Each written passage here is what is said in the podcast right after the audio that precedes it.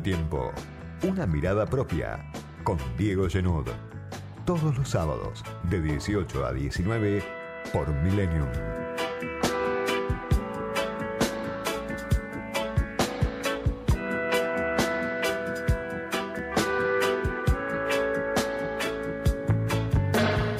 Semana rara en Argentina, en lo que tiene que ver con la política, sobre todo, en lo que tiene que ver con la economía también, porque el atentado a la vicepresidenta que hace una semana parecía el tema crucial, ahora, una semana después, parece casi un tema más, que ya pasó. Por muchas razones, pero quedó muy atrás ya el atentado contra la vicepresidenta. En primer lugar, porque hay una parte de la sociedad que no cree. No cree en el gobierno, no cree en la vicepresidenta, no cree en lo que sucedió, piensa que se trató de una farsa, de un armado, de un autoatentado, bueno, una serie de teorías conspirativas que son tan fuertes que en algunos casos sorprenden a los propios dirigentes de la oposición cuando recorren algún barrio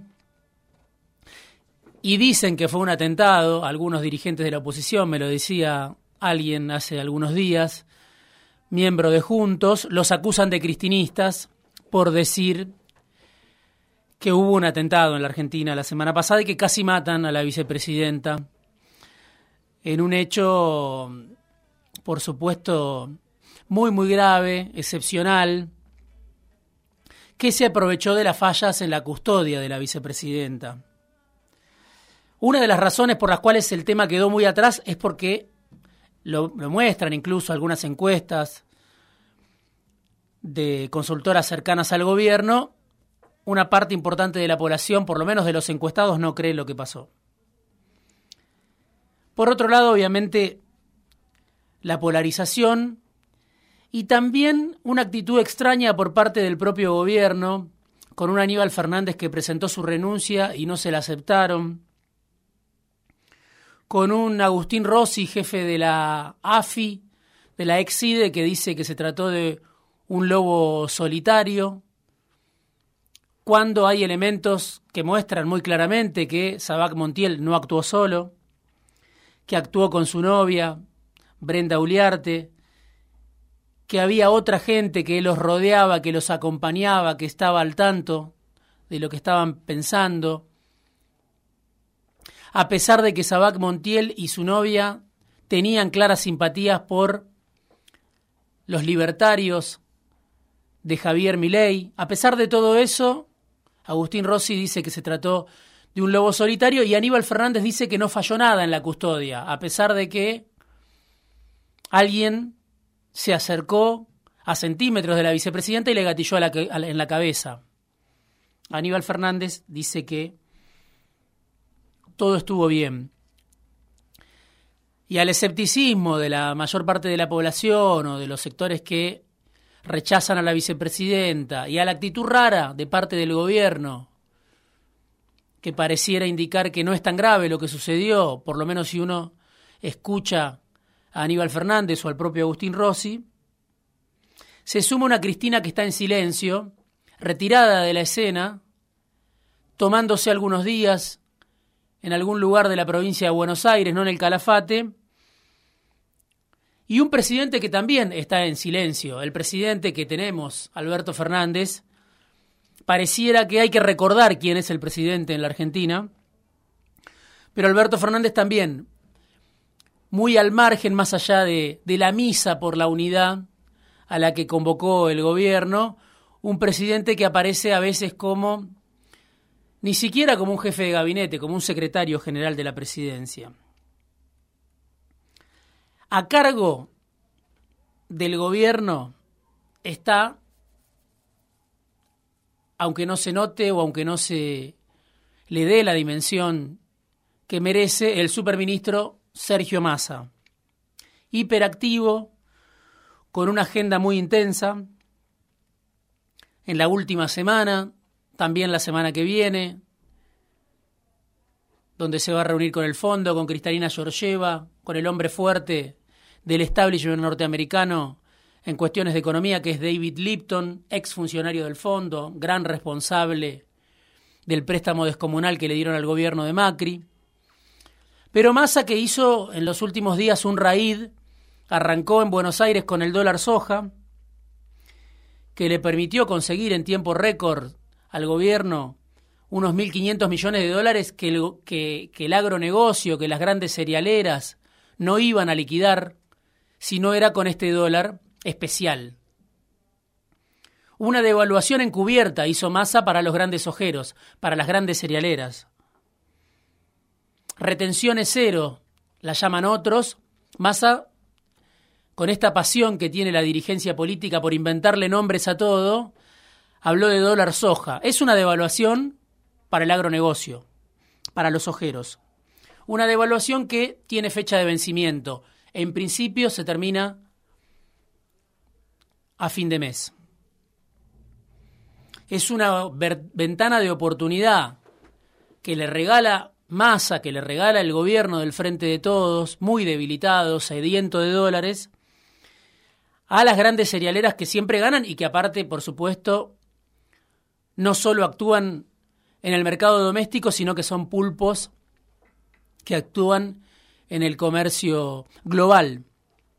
Estamos hablando de Cargill, de Bunge, de Dreyfus, de Cofco y de Aceitera General de ESA, propiedad de Roberto Urquía, un ex senador del Frente para la Victoria que se distanció de Cristina en el 2008 durante el conflicto con el agronegocio, pero que sin embargo apoyó a Alberto Fernández, lo llevó en campaña en el 2019 a general de ESA, y que ahora volvió de repente, una tarde de domingo, para recibir este gran premio que Sergio Massa le dio a las cerealeras. Cerealeras, obviamente, grandes ganadoras de todas las eras, que además asisten a un momento de alta rentabilidad porque los precios de la soja hoy son mucho más elevados que los que había cuando se fue Macri del gobierno. En lugar de recibir 150 pesos por dólar, las grandes cerealeras como Cargill, Dreyfus y Aceitera General de ESA como Bunge reciben 200 pesos por dólar. ¿De dónde sale la diferencia? ¿Quién pone la diferencia? ¿Con qué se paga la diferencia? Bueno, se paga con emisión. Lo que la oposición tanto cuestiona, lo que parte del el propio gobierno tanto cuestiona, lo que las consultoras del mercado tanta, tanto cuestionan, bueno, el gobierno le va a dar a la maquinita para pagarle a los grandes ojeros, a las grandes cerealeras, no es para pagarle un subsidio a los que viven de un ingreso en pesos y reciben como mucho un subsidio de 23 mil, 24 mil, 25 mil pesos para tratar de sobrevivir. No, es emitir, darle a la maquinita para pagarle al agronegocio un dólar más acorde con sus expectativas, a las grandes cerealeras.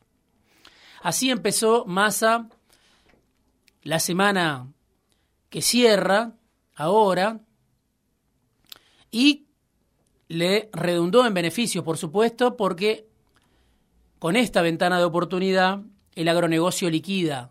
¿Va a liquidar de otra manera? ¿Con qué dólar va a liquidar en un futuro el agronegocio?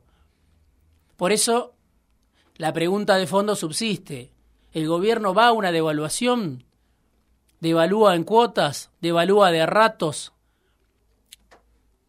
para los sectores más poderosos de la economía. Y después el show de masa en Washington, el show de masa en Houston, el show de masa con los funcionarios de Biden, el show de masa con el Banco Interamericano de Desarrollo, con Claver Carone, un enemigo de la Argentina y de la región, diría, un cubano americano funcionario de Trump que le arrebató a América Latina el sillón de presidente del Banco Interamericano de Desarrollo, rompió así una tradición de 60 años. Entrevistamos el año pasado, si mal no recuerdo, a Rafael Bielsa por este tema, pero Felipe Solá fue alguien que cuestionó mucho eso en su momento, Alberto Fernández lo cuestionó muchísimo. México lo cuestionó muchísimo, algunos otros países de América Latina, y Claver Carone, este funcionario cubano-americano ligado a Trump, que Trump puso, vulnerando una historia, una tradición de 60 años que le daba a América Latina ese sillón, ahora es amigo de la Argentina porque destrabó un préstamo que había tenido dormido durante los últimos cinco o seis meses. ¿Qué cambió? Bueno, cambió que Sergio Massa llegó al poder en la Argentina y los sectores que lo acompañan, algunos sectores republicanos, como un senador que se llama Bob Menéndez y tiene influencia sobre Claver Carone, lograron destrabar este préstamo que va a ser incluso algo mayor, van a ser 1.200 millones de dólares para las reservas. También está Claver Carone debilitado porque es un residuo del trampismo bajo la administración Biden y además tiene una investigación que lo tiene muy complicado. Hay una denuncia contra este presidente del BID que le ganó la silla a Gustavo Vélez en su momento, que fue un enemigo de la Argentina en su momento y que ahora es el amigo que le da a la Argentina de masa 1.200 millones de dólares para las reservas. Massa, con esa capacidad que le conocemos, consigue los dólares que la Argentina necesita, que el gobierno del Frente de Todos necesita como aire, por un periodo de transición que nadie sabe dónde termina. Porque el gobierno dice, busca evitar la devaluación, pero mientras tanto devalúa. Devalúa en función de los intereses del agronegocio para no devaluar, pero devalúa con este dólar especial del que hablaba hace un rato y por un tiempo determinado, hasta fin de septiembre. ¿Qué va a pasar de octubre a febrero hasta que vengan los dólares de la próxima cosecha? ¿De dónde van a salir los dólares que necesita la Argentina, que necesita el frente de todos? Gran signo de interrogación que obviamente no puede responder Massa en este momento, pero Habrá que ver si el agronegocio liquida por un dólar más barato o vuelve a pedir un dólar soja. Mientras Cargill, Dreyfus, Bunge, Aceitera General de ESA, del ex senador Urquiza, Urquía, reciben este premio, Massa avanza con un ajuste mucho más fuerte que el que Martín Guzmán siquiera se animó a imaginar. Con una diferencia no menor, el ajuste es mucho mayor, pero además ahora tiene el apoyo de Cristina. Aumentos de tarifas que ya van a doler, todavía no se sienten, pero van a venir a golpear el poder adquisitivo de distintos sectores, más allá de que se mantiene la tarifa social, es un aumento de tarifas mucho más amplio del que Guzmán pretendió hacer en su momento. La suba de la tasa de interés, que beneficia, sabemos, al pequeño ahorrista, pero también a grandes jugadores y que además encarece el crédito. Bueno, esa suba de tasa de interés es parte de este ajuste, lo mismo que el aumento de tarifas, lo mismo que el recorte de las transferencias para las provincias, lo mismo que esta idea de auditar los planes sociales. Vimos una marcha multitudinaria en los últimos días de movimientos sociales no alineados con el gobierno, porque claro, no solo la plata no alcanza, sino que además dicen desde el bloque de la unidad piquetera, están recortando planes sociales. Todo lo que Massa entrega en el camino para ganar aire tendrá consecuencias seguramente sociales y seguramente también políticas. Hay que ver qué pasa cuando las consecuencias del ajuste se empiecen a sentir en el cuerpo social. ¿Se puede hacer ese ajuste? Y el mercado lo compra y el mercado festeja y por eso vemos un dólar que está más tranquilo. No por lo que Massa vende, y sabemos que es un especialista en vender, no, no por lo que Massa consigue, que consigue cosas, sin duda, sino porque todo lo que hace Massa viene con el apoyo de Cristina. El ajuste se puede hacer porque tiene el apoyo de Cristina. Por eso Juan Grabois al final no se va del Frente de Todos y Patria Grande al final no se va del Frente de Todos en un contexto de ajuste que no solo incluye las tarifas, sino que además incluye la licuación de los salarios estatales, de las jubilaciones. Por eso Carlos Melconian festeja. Se perdió una declaración de Melconian que hizo hace algunos días en la Bolsa de Comercio, en una serie de diálogos. Ese mismo Melconian que hace no tanto se reunió durante tres horas con la vicepresidenta, dijo que está contentísimo con el ajuste que está llevando adelante. No Massa, dijo Melconian, no es Massa el que lleva adelante el ajuste, es este gobierno. Y esto para la Argentina es buenísimo porque han perdido la virginidad. El kirchnerismo perdió la virginidad porque va a un ajuste ortodoxo. Si el, gato Macri estuviera haciendo todo esto, dice Melconian, bueno, el país sería obviamente un país mucho más conflictivo. Pero mientras más entrega la devaluación para el agronegocio, mientras más avanza con un ajuste de tarifas muy fuerte, mientras se licúan las jubilaciones y los salarios, ahora viene el índice de inflación la semana que viene, golpe de realidad muy fuerte al regreso de masa de Washington. Mientras todo eso sucede, Cristina apoya en silencio. Si el gato Macri, dice Melcoñán, estuviera haciendo todo eso, la Argentina sería un escenario mucho más conflictivo. Qué quilombo que se armaría si esto mismo que está haciendo Massa con el apoyo de Cristina lo estuviera haciendo el gato Macri. Palabras de Carlos Melconian, siempre tan ocurrente, el economista de Valentina Alsina que trabaja para la Fundación Mediterránea, para los sectores del poder, en especial para el sector financiero. Por eso estamos en una situación inédita, por eso parece que el atentado contra la vicepresidenta fue hace un año, hace mucho. Porque de fondo el frente de todos va al ajuste,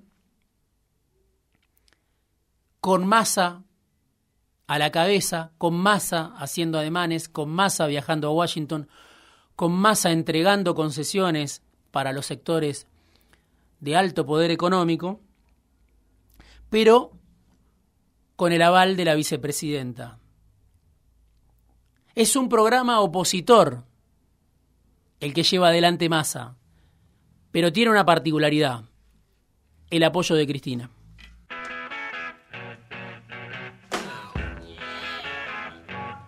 Editorial, análisis, conversaciones, entrevistas, fuera de tiempo, con Diego Genú.